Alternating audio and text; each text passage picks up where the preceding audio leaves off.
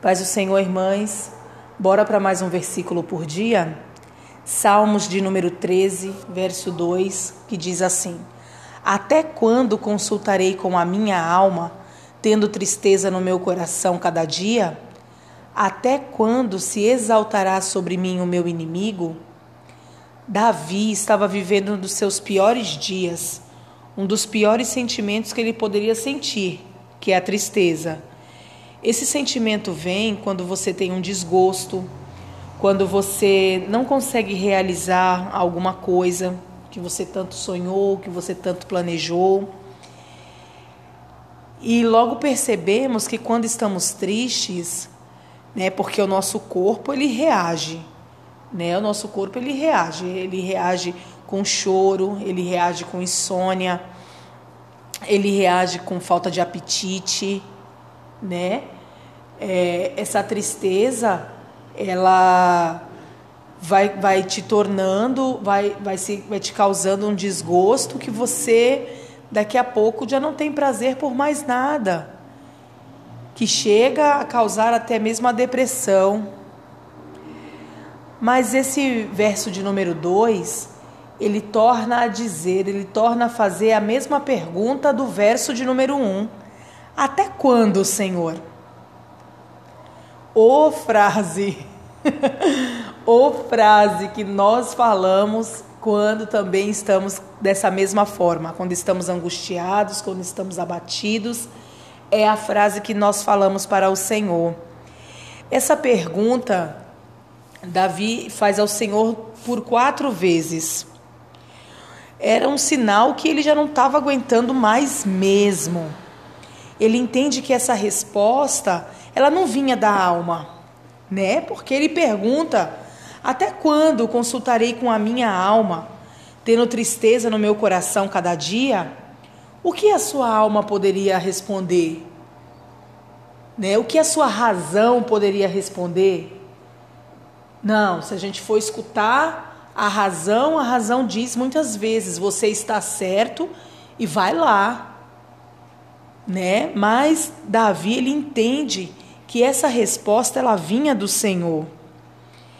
E quem de nós, né? Mais uma vez eu faço essa pergunta: quem de nós, irmãs, nunca falou isso para o Senhor? Davi já está com seu coração turbado, com seus pensamentos, já não está pensando, raciocinando direito, porque quando nós estamos angustiados, quando nós estamos sob pressão, né, que a opressão nada mais é do que isso, estar debaixo de uma pressão, a pressão das circunstâncias, a pressão do inimigo, né? E Davi, ele dá aquele grito de, de socorro para o Senhor. Até quando? Aí Davi diz, diz ao Senhor assim: Até quando meu inimigo triunfará sobre mim? Até quando, Senhor, essa situação, isso vai acontecer? A gente entende que Davi estava fugindo de Saul quando ele escreve esse salmo. E essa situação deixa ele extremamente angustiado. Porque Davi era um guerreiro, Davi era um valente, mas ele estava extremamente afligido de alma, porque era uma situação muito difícil de lidar. Era uma situação muito delicada. Mas Davi, perceba bem que Davi, ele era um homem muito valente, ele era um jovem valente. Porque Davi, com uma valentia só, ele mata um urso, ele mata um leão para defender uma ovelha. Mas ele entra em conflito quando se ele se vê num campo de batalha, mas não para salvar uma ovelha, mas para salvar a própria vida. Começa a entrar um atrito entre ele e a sua alma. Isso acontece conosco, né? Muitas vezes a gente faz muito pela luta do nosso irmão, né? Como agora é, a gente sempre ouve as irmãs dando exemplos assim, né? Se você for calçar o meu sapato, só quem calça o meu sapato sabe as minhas dores, né? Então, é, você pega a luta do seu irmão, a adversidade dele e você o ajuda de uma tal forma porque você entende que o Senhor pode fazer e ele pode. Agora, quando a luta e a dificuldade, a batalha espiritual, a batalha travada na mente é conosco, aí nós fugimos. Aí nós queremos sair, nós queremos se isolar. Isolamento não serve para. Né, né, não é aquela questão de dar tempo ao tempo. Você se isolar, você se calar, você, você ficar em silêncio, porque agora eu não falo mais.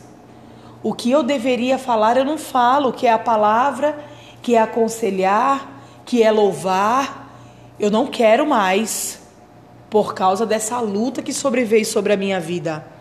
Mas, em contrapartida, eu começo a falar aquilo que eu não, não é para eu falar.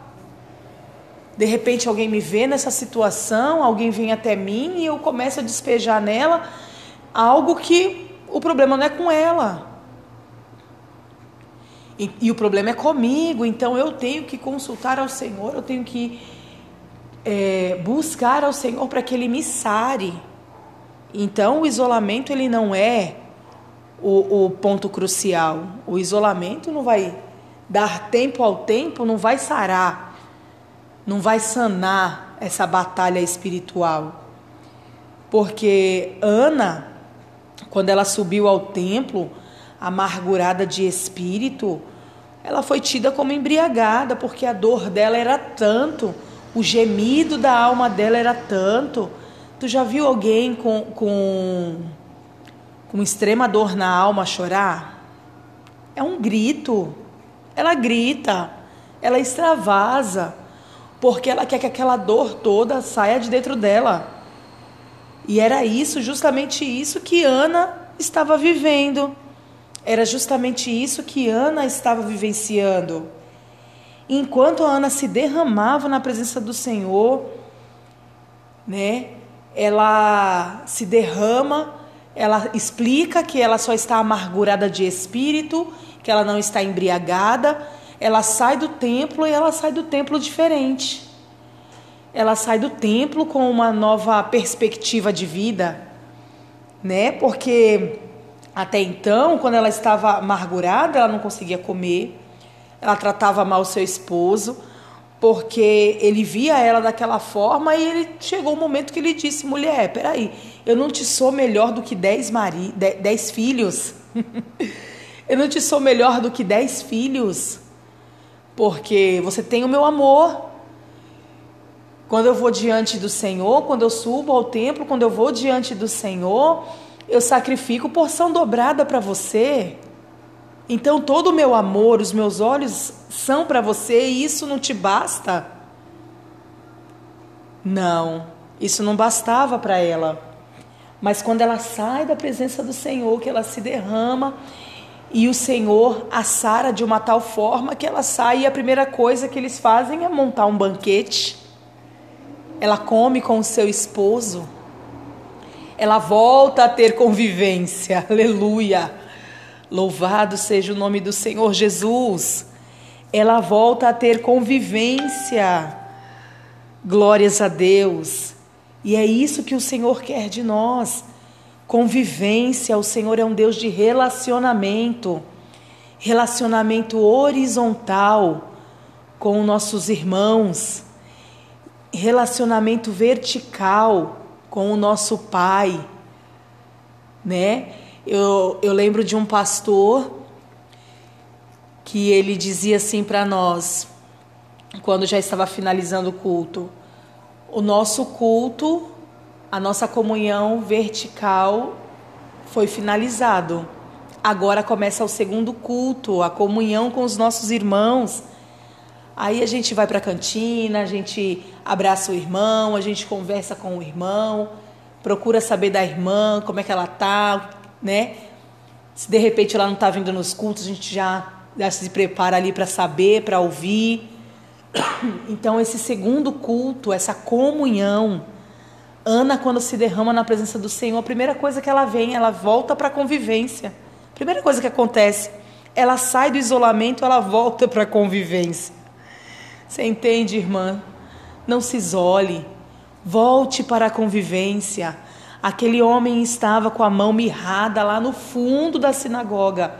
Mas Jesus, quando está ministrando, ele olha para aquele irmão, para aquele homem e diz: Vem para o meio. É no meio que está a bênção. Aleluia. É no meio que está a vitória para as nossas vidas. Ainda tem esperança, minha irmã. Ainda tem esperança. Chore, lamente na presença de Deus e permita que a alegria do Senhor te traga restauração, que a alegria do Senhor te traga para o meio da comunhão. Aleluia! Essa comunhão gostosa, essa comunhão que só estando na presença do Senhor a gente sente.